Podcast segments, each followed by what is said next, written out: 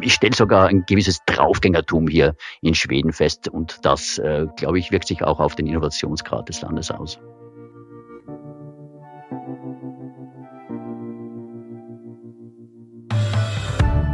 Ja, Draufgängertum in Schweden.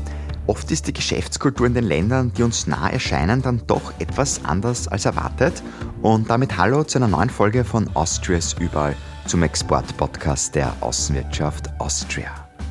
Ich freue mich, dass wir heute akustisch in den Norden reisen. Es geht nach Stockholm zu den Schweden. Dort lebt und arbeitet der WKÖ-Wirtschaftsdelegierte und Exportexperte Martin Klatz. Martin hat in seiner Karriere schon viele Geschäftskulturen kennengelernt und in dieser Folge wird er uns über Menschen erzählen, die, wenn man nach Rankings geht, zu den glücklichsten Menschen der Welt gehören müssten. Wir werden uns auch die Frage stellen, warum eigentlich, ob es vielleicht an der hohen Fehlertoleranz liegt oder an den vielen Freiheiten. Aber nicht nur das, wir werden auch erfahren, wie wir zu einer guten Zimtschnecke kommen, vielleicht liegt sie auch an der, und was sich in den Wäldern der Nordics sonst noch so tut. Und damit ein Hallo nach Stockholm. Hey Martin. Servus, servus Christoph. Bevor wir gleich losstarten, habe ich noch einen kurzen Blick hinter die Fahne von Schweden geworfen.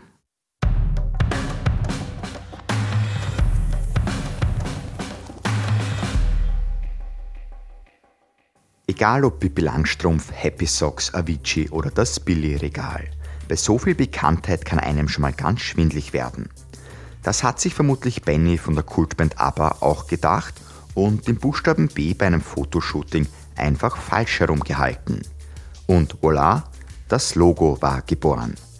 Weniger Zufall war da wohl, dass Bibi Langstrumpfs Villa Kunterbund in Schweden gleich zweimal gebaut wurde. Da wollte man wohl auf Nummer sicher gehen.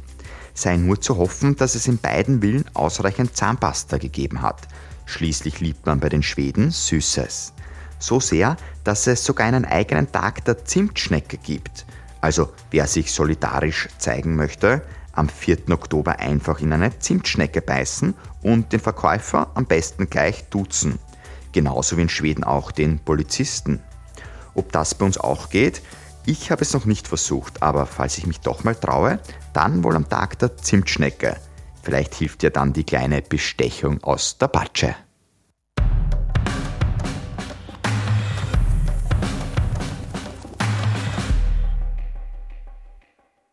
Lieber Martin, du hast in deiner Laufbahn ja schon auf jedem Kontinent gelebt und gearbeitet. Also die Antarktis lassen wir jetzt mal außen vor. Und das liegt dir natürlich auch im Blut, dieses viele Reisen, neue Kulturen kennenlernen. Und du warst zuletzt in Peking stationiert. Natürlich eine ganz andere Welt, als sie jetzt in Europa ist. Und jetzt bist du nach Schweden quasi zurückgekehrt nach Europa. Wie war das dann eigentlich für dich? Ein Kulturschock oder fühlt sich wieder ein bisschen nach mehr zu Hause an? Ja, gute Frage, nicht? Ähm, ich äh, bin während der Pandemie hier eingetroffen, also insofern war es sicherlich äh, einzigartig, außergewöhnlich und anders als in normalen Zeiten. Aber ich hätte mir etwas ähm, ja mehr zu Hause hier erwartet, etwas Ähnliches wie in Österreich. Ich war ja auch in Deutschland schon eine Zeit lang. Ich dachte, gut, es ist einfach weiter im Norden, es ist kälter.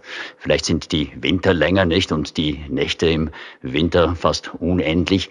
Aber es war dann doch eine äh, andere Kultur, auf die ich hier äh, gestoßen bin. Und das hat mich eigentlich überrascht, aber gleichzeitig auch gefreut, nicht weil ja das äh, in exotischen äh, Umgebungen zu arbeiten, das ist ja das, glaube ich, was das Leben des Wirtschaftsdelegierten ausmacht, sich dann auch anzupassen und diese Erfahrungen dann auch weiterzugeben an unsere Firmen. Viele deiner Kollegen haben gesagt, es ist oft trügerisch zu glauben, ein Land, das näher ist, dass wir die Kultur dort besser kennen. Ganz im Gegenteil, da tappt man oft mal in Fallen rein, weil wenn ich in ein Land reise, was viel weiter weg ist, da bereite ich mich nochmal ganz anders vor eigentlich, weil da erwarte ich ja schon, dass es anders ist. Wie sind denn jetzt die Schweden eigentlich so? In welche Falle würden wir da tappen vielleicht? Eben, wir denken uns, sprachlich sind sie unser Verwandt, sie sehen auch ähnlich aus und äh, ja, sie fahren auch gern Ski, nicht? Und kommen mit dem Winter genauso gut zurecht wie wir. Ähm, aber sie denken anders, nicht? Und ehrlich gesagt, mich haben die Schweden mehr erinnert, als ich angekommen bin, an die Japaner als an die Österreicher, nicht? Äh, genau das, was du sagst. Die Entfernung ist nicht unbedingt wirklich ein Gradmesser für die, ähm, für die äh, kulturelle äh, Gleichartigkeit. Äh, wenn ich Japan sage, meine ich damit vor allem auch dieses äh, starke konsensgetriebene Entscheiden, nicht? die Entscheidungsfindung, die sehr lange dauert hier, weil man eben möglichst alle ins Boot bringen möchte und dann trifft man eine Entscheidung, die wird dann von allen mitgetragen und das hat mich sehr, sehr stark an Japan erinnert. Ich war ja auch äh, dort Wirtschaftsdelegierter, du hast meine Odyssee angesprochen. Ähm, und das war überraschend, nicht? Äh, diese, diese, äh, dieser Gleichklang, äh, wie gesagt, vor allem wenn es um die Unternehmenskultur geht, um, um das Miteinander etwas bewegen wollen, dieser Gleichklang mit Japan mehr als mit, mit, mit Österreich. Jetzt hat Japan natürlich eine sehr alte Bevölkerung. Schweden ist jetzt nicht unbedingt so alt von der Bevölkerung her wie die Japaner. Wie merkst du das auch im Geschäftsalltag jetzt in Schweden? Kleidungsstil ist ja auch etwas legerer, kann man sagen. Wenig Hierarchie hast du schon angesprochen. Diese Corporate Culture ist schon so ein bisschen eine Besonderheit, glaube ich. Ist sie, ja. Also sie arbeitet mit sehr flachen Hierarchien. Nicht? Äh, sie sind, äh, glaube ich, auch von der Grundeinstellung her sehr egalitär. Von oben nach unten geht gar nichts. Also das Intervenieren von oben, ein Wunsch, mit dem wir natürlich auch immer wieder konfrontiert werden, äh, das ist sicher eher kontraproduktiv. Es wird, wie gesagt, alles auf einer Ebene an einem Tisch, oft auch während der Kaffeepause, der Fika, die ja fast äh, verpflichtend ist, zweimal am Tag, wahrscheinlich auch immer zur selben Uhrzeit, wird alles besprochen, so dass wirklich alle, wie ich vorher gesagt habe, äh, in ein Boot, in das Wikingerboot geholt werden und dann gemeinsam sich auf die Reise zu einem vorher schon festgesetzten Ziel begeben.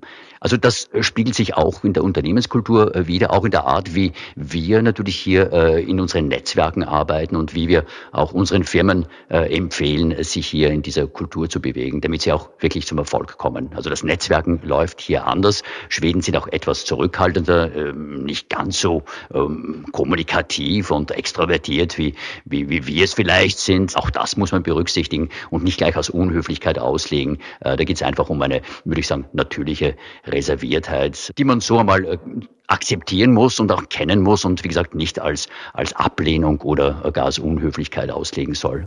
Du hast jetzt das Netzwerken angesprochen. Wie findet das dann konkret statt oder wie komme ich zu einem Netzwerk dann in Schweden? Natürlich gibt es äh, institutionelle Kontakte, die, die auch wichtig sind. Äh, Schweden vertrauen sehr stark in Institutionen, wie man auch während der äh, Covid-Pandemie gesehen hat. Ähm, auch die Regierung hat eher über Institutionen kommuniziert, über Experten kommuniziert, über Agenturen kommuniziert. Das ist natürlich immer ein, ein Aufhänger, also diese, diese, ähm, dieses Herstellen von Kontakten auf institutioneller Ebene. Und äh, dann ist es wahrscheinlich auch äh, möglich, schneller mal den Nutzen äh, des gegenseitigen äh, Kennenlernens darzustellen. Schweden empfinde ich als No-Nonsense-Typ. Also wenn Sie nicht mh, innerhalb kurzer Zeit überzeugt äh, sind, dass äh, eine Kontaktaufnahme auch irgendeinen Nutzen für Sie ähm, äh, bringt, dann wird der Kontakt irgendwann einmal auch wieder schnell verschwinden. Nicht? Äh, das muss man auch wissen. Pragmatismus, man verschwendet nicht gerne Zeit, kommt dann auch relativ schnell auf den Punkt. Wenn man das weiß, sonst sind die Schweden, ich finde eigentlich sehr herzliche Menschen, nicht? Und, und, und erzählen gerne über ihr Land, sind stolz auf ihr Land. Und das Land hat wirklich äh, vieles zu bieten, was wir so nicht erwartet hätten. Deine Aussage hat mich jetzt ein bisschen so an Amerika, USA auch wieder erinnert, weil die haben ja auch einen extremen Pragmatismus. Also Michael Friedl, dein Kollege, der in New York war, der erzählt, ja, die Österreicher sind mal zum Netzwerktreffen gekommen, da waren die Amerikaner meist schon wieder weg. Die sind hingekommen, genetzwerk, zack, zack und immer diesen Nutzen auch gesucht. Ist das vielleicht so ein bisschen fast dieser amerikanische Weg, den die Schweden da auch beim Netzwerken gehen, auch bei diesem Pragmatismus? Ja, durchaus Ähnlichkeiten vorhanden. Äh, die schwedische Kultur hat sich ja auch in der amerikanischen festgesetzt. Äh, Schweden sind ja im 19. Jahrhundert vor allem sehr stark auch ausgewandert in die USA und haben, auch wenn man sich amerikanische Häuser ansieht, zum Beispiel diese Holzhäuser, die sieht man genauso auch hier. Also vielleicht hat das sogar dort äh, seinen Ursprung. Was mich auch an die USA erinnert, ist diese Fehlerkultur. Nicht? Schweden ist ja sehr bekannt, wie der Norden insgesamt, für seine, für seinen hohen Innovationsgrad. Nicht? Und das liegt ähnlich wie in den USA auch daran, dass das Scheitern hier nicht das Ende einer Karriere ist, sondern einfach dazugehört. Man wird auch immer wieder aufgefangen, sollte etwas schiefgehen bei der Erfindung einer neuen Technologie zum Beispiel nicht. Es ist nicht das Ende, es gehört dazu, diese Fehlerkultur, wie gesagt, die natürlich, wie wir auch in den USA sehen, sehr innovationsfördernd ist. Würdest du sagen, ist das der Hauptgrund, wieso die Schweden auch bei so Innovation Rankings immer sehr weit oben sind? Ich glaube schon. Äh, klar, Rankings sind Rankings und wenn man weiß, wie Rankings zustande kommen, kann man natürlich auch daran arbeiten, möglichst äh, weit oben zu sein. Nicht? Äh, vielleicht ist das etwas, was wir noch lernen müssen in Österreich. Aber klar, Schweden ist innovativ äh, und es liegt ja, ich glaube schon vor allem an dieser, an dieser äh, anderen Fehlerkultur, nicht an den Möglichkeiten, äh, die natürlich auch von der Gesellschaft, von der, vom Staat zur Verfügung gestellt werden, vieles zu probieren, einfach einmal loszulegen, nicht, bevor man wirklich noch alles bis zum Ende Ende äh, durchdenkt. Also ich stelle sogar ein gewisses Draufgängertum hier in Schweden fest und das, äh, glaube ich, wirkt sich auch auf den Innovationsgrad des Landes aus. Viele von unseren Hörern sind ja auch über Spotify oder Apple Podcasts dabei. Spotify ja auch in Schweden beheimatet, sozusagen. Genau, so ist es ja. das sind einfach auch so Unternehmen, wo man einfach sieht, okay, da tut sich einiges in Schweden. Ich finde es auch immer sehr spannend. Wir Österreicher sind ja oft so ein bisschen versteckt in der Welt. Also wir sind total präsent am Markt, aber vielleicht nicht zum ersten Blick ersichtlich. Währenddessen manche andere Länder, gut, da wissen wir sofort etwas. Also vielleicht sitzen wir gerade auf einem Möbelstück von einem schwedischen Möbelunternehmen oben oder fahren in einem Auto von einem schwedischen Unternehmen. Vielleicht auch so, ja, spannend zu sehen eigentlich diesen Unterschied.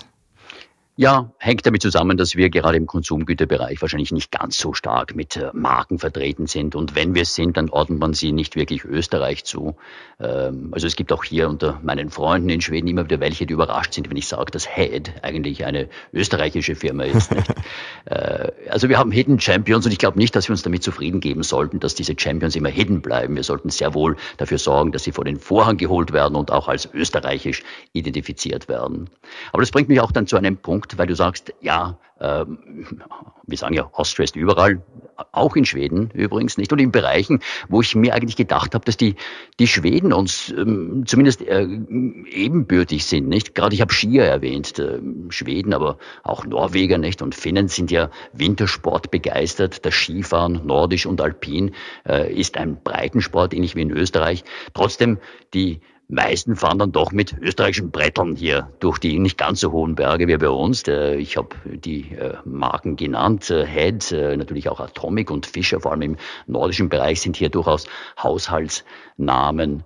Und das gilt auch für einen anderen Bereich. Wenn man an den Norden hier denkt, denkt man vor allem an viel Wald. Und tatsächlich, es gibt nirgendwo in Europa eine größere Walddichte äh, als in äh, Schweden. Nicht? Wenn es aber dann zum Beispiel um die Verwertung des Holzes geht, um den Holzbau, vor allem um den modernen Holzbau, da sind die Österreicher wiederum führend. Nicht? Und es hieß hier immer wieder äh, Holzbauten, egal ob im kommunalen Bereich, ob das jetzt auch Garagen sind, nicht Hoch, äh, Hochgaragen, ob das äh, Museen sind. Schaust du nach, welche Firma steckt denn dahinter? Oft ist es wirklich eine österreichische Firma, ob das jetzt der Binder ist, ob das äh, Wihag ist, ob das andere sind, äh, die immer wieder hier sehr komplizierte äh, Holzkonstruktionen in die Landschaft stellen. Also das war auch für mich überraschend. Wenn dann auch noch der Eislauf Auslaufplatz, auch hier in, in, in Stockholm zum Beispiel, der jetzt über den Winter aufgebaut worden ist, mit österreichischer Technologie arbeitet, dann denke ich mich, irgendwas machen wir schon richtig, dass wir selbst hier im kalten, kühlen Norden, wo Eis und Schnee ja äh, monatelang zum Landschaftsbild gehören, wenn selbst da Österreich noch die Technologie dafür bereitstellt, äh, dann glaube ich, schlagen wir uns auch hier im Norden sehr gut. Haben Sie sich vielleicht vom Wiener Rathausplatz abgeschaut? Ja, es ist dieselbe Firma, du hast recht. ja, also diese, diese Rank, die Rankings der Hidden Champions, die würden wir dann vielleicht ja anführen, ne, wenn man das jetzt so hört von dir. Ja.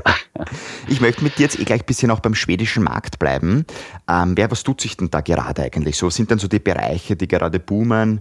Ähm, sind das eh so diese klassischen Bereiche, die in vielen Ländern auch gerade einfach so am Vormarsch sind, sprich Digitalisierung natürlich, ganzen Bereich der Nachhaltigkeit, Infrastruktur?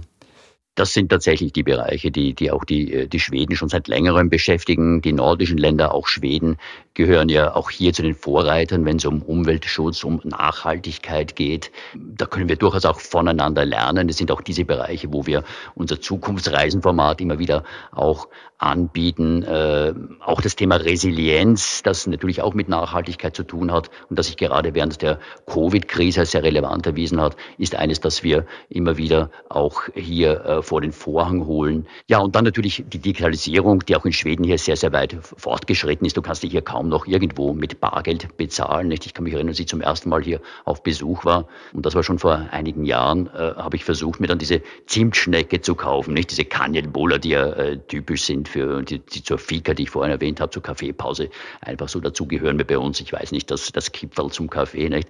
Bin ich in diese Konditorei hineingegangen und gesagt, ja, ich möchte diese Zimtschnecke haben, äh, habe dann mein am Flughafen gewechseltes Bargeld herausgezogen. Ja, wir nehmen leider kein Bargeld. Ähm, so bin ich dann doch wieder auf meine Kreditkarte gekommen nicht, und habe hab die Zimtschnecke mit der Kreditkarte bezahlt. Und das zieht sich eigentlich durch alle Lebensbereiche durch. Es gibt eine, eine äh, Bankidee hier, wenn du so willst, zwar von Banken aufgesetzt, aber in allen Bereichen des Lebens ähm, präsent, äh, mit der du dich authentifizierst, identifizierst. Etwas, worüber wir in Österreich gerade sprechen, mit allen möglichen äh, ähm, ähm, Bedenken, die man aus Datenschutzgründen hat. Die Schweden scheinen sich damit um einiges leichter zu tun. Nicht? Und äh, ohne Bankidee, die wiederum eine Personennummer voraussetzt, nämlich deine digitale Identität, bist du hier einfach nichts. Du kannst fast nichts machen. Du könntest dich wahrscheinlich nicht einmal gegen äh, Covid impfen lassen ohne äh, Personennummer, ohne Bankidee. Wobei das muss für dich dann eh mehr oder weniger nicht so überraschend gewesen sein, weil du warst ja auch in Peking und der Nachfolger, der hat mir erzählt, ja, da werden mittlerweile den Obdachlosen am Straßenrand ähm, quasi auch mit ähm, Code am Handy mehr oder weniger dann Geld gegeben oder Äpfel werden auch so digital gezahlt. Also ja. Genau so ist es. Wobei in China natürlich der Sprung dann umso schneller war. Nicht? Also die Umstellung von einer äh, Gesellschaft, die nur auf Bargeld äh, ausgerichtet war, auf äh, eine äh, Digital Payment äh, Gesellschaft, das ist in, China, in China eigentlich innerhalb weniger Monate passiert. Also ich war in der Phase gerade dort. Plötzlich ist dieses, sind, sind, ist der Renminbi einfach als Bargeld verschwunden. Nicht Gott sei Dank, denn die Geldscheine waren ja nicht immer sehr appetitlich und manchmal sogar gefälscht.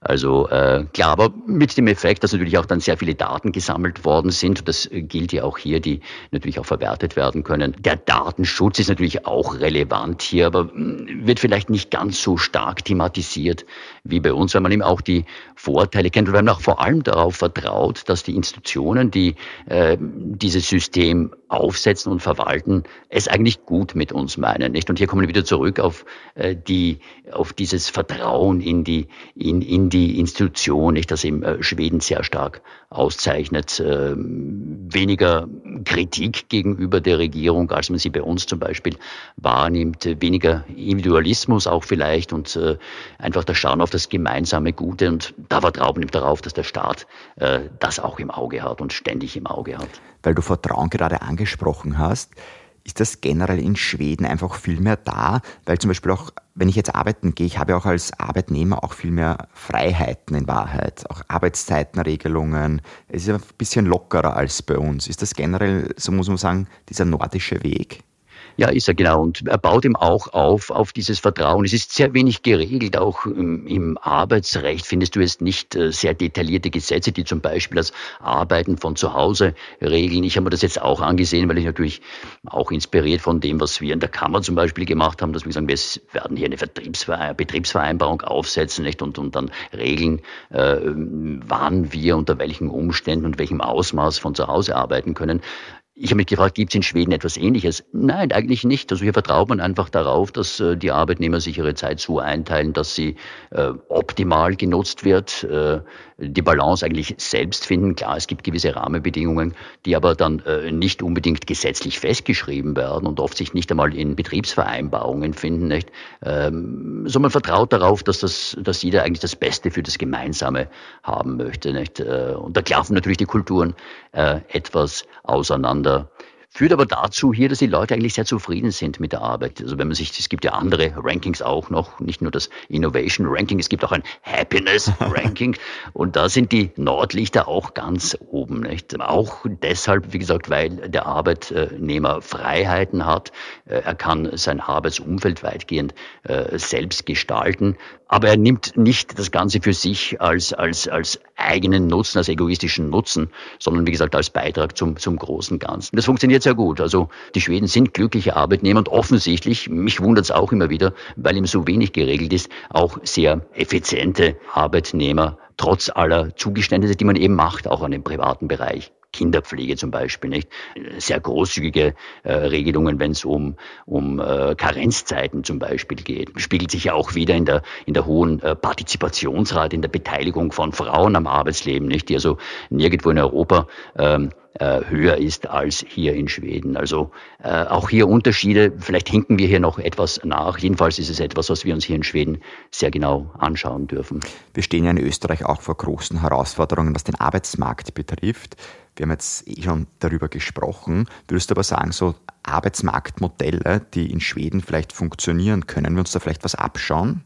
Ja, äh, abgesehen jetzt von dem, was ich gerade erwähnt habe, ähm, klar, Schweden kämpft äh, wie alle Länder auch mit, mit Arbeitslosigkeit, äh, mit dem Problem äh, der fehlenden Facharbeiter. Die Langzeitarbeitslosigkeit äh, versucht man hier in den Griff zu bekommen, äh, indem man Arbeitslosengeld nicht gleichmäßig über einen langen Zeitraum auszahlt, sondern eben degressiv. Das heißt, das Ausmaß der Unterstützung nimmt im Laufe der Zeit ab. Noch stärker ist übrigens dieses Modell in Dänemark äh, ausgebildet, äh, wird mit Flexicurity umschrieben.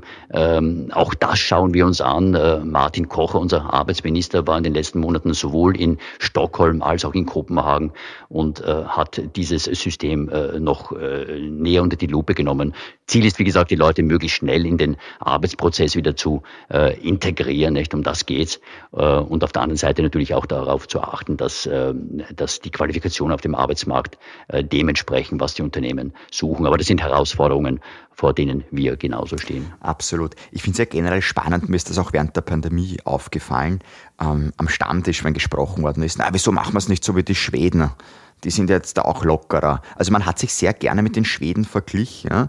Woher kommt denn dieser Vergleich eigentlich? Würdest du sagen, hat es mit der Einwohneranzahl zu tun des Landes? Schweden hat etwas leicht viel mehr Einwohner als Österreich, es sind knapp über 10 Millionen. Äh, ich glaube, das ist es äh, zum einen, zum anderen aber auch, ja, diese, ich glaube, im Englischen bezeichnet man es als Like-Mindedness, was für bestimmte Bereiche zutrifft, diese Gleichgesinntheit. Schweden äh, hat seine Bündnisfreiheit, Österreich die Neutralität, beides wird im Moment auch sehr stark diskutiert vor dem Hintergrund des sehr traurigen Ukraine-Krieges. Wir haben natürlich auch, vor allem in den 70er Jahren, glaube ich, viel übernommen in Österreich vom schwedischen Wohlfahrtsstaat. Also Schweden ist immer auch als Modell in bestimmten Bereichen hingestellt worden. Und deshalb vergleichen wir uns auch mit den Schweden. Was machen die Schweden anders? Ähm, Schweden ist genauso wie Österreich ein sehr stark exportabhängiges Land. Also es gibt durchaus äh, gleiche äh, Interessenslagen und deshalb vielleicht auch äh, immer wieder dieser Blick hier auf unseren nicht unmittelbaren Nachbarn im Norden. Ähm, von der Größe her, wie du sagst, ähnlich 10 Millionen, wir 9 Millionen nicht. Äh, jedenfalls ist der Vergleich mit den Schweden in vielen Bereichen zulässiger als der mit Deutschland. Äh, von den Dimensionen her ein, natürlich ein ganz, ganz anderes Land. Würdest du sagen, bedarf es auch ein bisschen mehr Schulterschluss, vielleicht auch auf europäischer Ebene Themen voranzutreiben mit den Schweden? Ich glaube schon, es gibt ja Ansätze, nicht? Im Bereich der Budgetfrugalität, wie das so schön bezeichnet wird, äh, haben wir Österreich und Schweden immer wieder auch, äh, gerade auch gegenüber der Europäischen Kommission innerhalb der EU ähnliche Positionen bezogen. Den Schweden ist, hm, das ist etwas salopp ausgedrückt, vielleicht auch mit dem Brexit ein wichtiger Partner in der EU abhanden gekommen, nicht? Also ich würde fast sagen, dass unter den EU-Mitgliedstaaten äh, das Vereinigte Königreich, solange es noch bei der EU dabei war, wahrscheinlich der Lieblingspartner war. Der ist jetzt nicht mehr in der EU und ähm, ich glaube schon, dass es auch eine Möglichkeit bieten würde, äh, für Österreich in, in manchen Bereichen mit Schweden noch viel enger zusammenzuarbeiten. Ähm, wir haben einige äh, Sektoren ja schon angesprochen. Innovation, das bietet sich natürlich an, aber auch bei anderen politischen Themen, auch wenn es zum Beispiel um die, um die neue europäische Forststrategie geht, auch hier durchaus äh, gleichgelagerte Interessen, die wir dann gemeinsam äh, etwa in Brüssel auch vertreten könnten. Ja, da gebe ich dir vollkommen vollkommen recht, das würde sich auszahlen und passiert Gott sei Dank auch äh, schon und verstärkt offensichtlich in den letzten Monaten. Weil du die Forststrategie angesprochen hast, ich kann mich dann an ein Video von dir erinnern, das du für den neuen Videosender von der Außenwirtschaft Austria aufgenommen hast. Lookout, Lookout übrigens mit AUT geschrieben wie Austria, wo du ja auch dann in einem Wald gestanden bist und auch davon berichtet hast, was sich da gerade so tut. Also jeder, der natürlich ein Fan von Bewegtbild ist, den kann man das natürlich auch ans Herz legen. Ja, es war ein schönes Erlebnis natürlich. Jetzt Schweden ist vor allem Wald. Du fährst hier stundenlang durch Wälder. Die Entfernungen sind einfach riesig. Da unterscheidet sich Schweden natürlich äh, von Österreich. Äh, aber Wald ist einfach immer präsent und äh, fast jeder Schwede hat auch eine Hütte irgendwo an äh, einem See am Meer, immer natürlich auch von Wald umgeben. Also diese Nähe zur Natur ist, ist auch den Schweden irgendwie in die DNA hineingeimpft dort vorhanden. Äh, klar, der Wald ist nicht nur Erholungsgebiet. Er ist auch ein wichtiger Wirtschaftsfaktor, ähnlich wie in Österreich und deshalb auch diese äh, gleichgelagerten Interessen, gerade in diesem Bereich. Also es war schön damals im, im Wald zu sein und, und auch zu sehen, wie die Schweden nachhaltig äh, Forstwirtschaft betreiben, so wie wir sie auch machen. Und da gibt es durchaus äh, auch etwas, was die Schweden von uns lernen könnten, würde ich meinen. Forstwirtschaft ist natürlich nicht nur in Schweden wichtig, sondern auch generell auch bei den Nordics. Ähm, jetzt bist du als Wirtschaftsdelegierter ja für die ganzen Nordics zuständig. Ähm, würdest du sagen, funktionieren die alle relativ ähnlich? Wir haben es eh auch schon ein bisschen angesprochen, auch Dänemark zum Beispiel. Oder gibt es dann doch noch mehr Diversität in den anderen Ländern? Ich glaube, wir sehen die nordischen Länder als einander mehr ähnlich, als sie sich selbst sehen. Nicht? Also äh, da gibt es durchaus Unterschiede, die sich zum Teil auch aus der äh, Geschichte natürlich äh, erklären. Äh, die dominanten äh, Länder unter diesen vier, fünf sind natürlich Schweden und Dänemark und da hat es immer wieder auch äh, natürlich militärische Konflikte gegeben. Es sind auch von der, würde ich sagen, von der Mentalität etwas anders. Ich bin es doch schon einige Male auch in Kopenhagen gewesen. Das ist, die Dänen sind ein, ein Händlervolk, sind vielleicht noch pragmatischer als äh, die Schweden. Ähm, die Schweden werfen den denen oft vor, dass sie weniger prinziptreu wären. Nicht? Äh, aber das gehört dann einfach zum Händlertum dazu. Nicht? Man findet schnell äh, Lösungen, ähm, denkt vielleicht dann nachher darüber nach, äh, wie man Prozesse rundherum aufsetzen könnte. Also es gibt durchaus Unterschiede und äh, die Betrachtung von außen ist natürlich eine andere als, als von innen. Dennoch glaube ich, für eine österreichische Firma und das ist ja der Grund dafür, dass wir da sind, ist es sicherlich sinnvoll, die Region insgesamt zu betrachten, trotz aller Unterschiede. Es gibt viele Firmen, die schon hier sind, mit Niederlassungen hier sind und dann sehr wohl die gesamte Region betreuen. Äh, sprachliche Ähnlichkeiten gibt es ja durchaus, Finnland einmal ausgeklammert. Ähm, und ja, trotz aller Unterschiede ist es ein Markt, eine Region, äh, die, die man sich schon als Ganzes auch vornehmen kann. Nicht? Durchaus lukrativ, sehr entwickelt und offen natürlich auch äh, für, für, für alles, was, was sich auch aus dem Ausland anbietet, was, äh, wie gesagt, nützlich ist, was die Wirtschaft weiterbringt. Ähm, also der regionale Aspekt ist schon wichtig, äh, die Perspektive äh, aus unserer Sicht auch. Trotzdem sollte man die Unterschiede natürlich im Auge behalten. Wer ein bisschen mehr über die Unterschiede auch noch hören möchte, der kann natürlich auch sich die Podcast-Folge ähm, Dänemark anhören. Von Winterbienen und Schweinebäuchen hat die geheißen. Die waren damals bei deiner Kollegin Cosima Steiner. Also Werbung ist jetzt auch für diese Folge platziert. Wenn du jetzt noch kurz Werbung machen möchtest für Schweden ne, ähm, und einen 20-Sekunden-Spot hättest, was würde da darin noch vorkommen jetzt am Ende? Ich würde sagen, klar, und hier da kommt der Wirtschaftsdelegierte in mir wieder vor, nicht? Äh, wenn Sie exportieren wollen, auch als Erstexporteur, haben Sie nicht immer nur die Westschweiz, Norditalien und Süddeutschland im Auge. Auch der Norden und vor allem Schweden ist ein guter Markt für Erstexporteure. Wir sind da, kulturelle Unterschiede inspirieren mehr, als sie behindern. Ein schönes Schlusswort in diesem Sinne, lieber Martin. Vielen Dank für die spannenden Einblicke nach Schweden und alles Gute dir. Hab mich auch gefreut, lieber Christoph. Äh, hey do, sagt man hier in Schweden. Bis zum nächsten Mal. Ja, das war es schon wieder. Ein Hey Do auch von mir und es freut mich auch, dass wieder viele neue Abonnentinnen und Abonnenten uns heute begleitet haben. Willkommen an Bord. In zwei Wochen reisen wir dann weiter. Dann geht es auf den Bosporus. Wir sind in Istanbul zu Gast und werden einen genaueren Blick auf die Geschäftskultur und den Markt in der Türkei werfen. Bis dahin bitte gesund und optimistisch bleiben. Wir hören uns. Mein Name ist Christoph Hahn und nicht vergessen, Austria ist überall.